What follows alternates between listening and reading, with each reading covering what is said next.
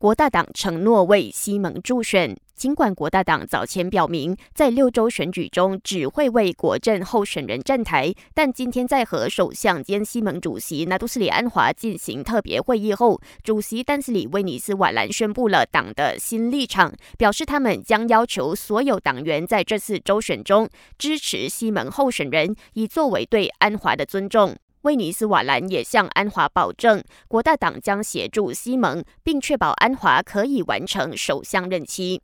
根据大马策略分析与政策研究所进行的研究显示，在两百九十二名受访国人当中，有百分之五十九对安华领导的团结政府表示满意。其中，华裔和印裔受访者对安华政府的满意度都超过了百分之七十五。反观乌裔族群，只有百分之三十五的受访者对团结政府表示满意。而不论是来自哪个族群的民众，都对我国经济状态感到不满。比起绿潮和极端主义，大家更担心自己的生活成本上涨问题。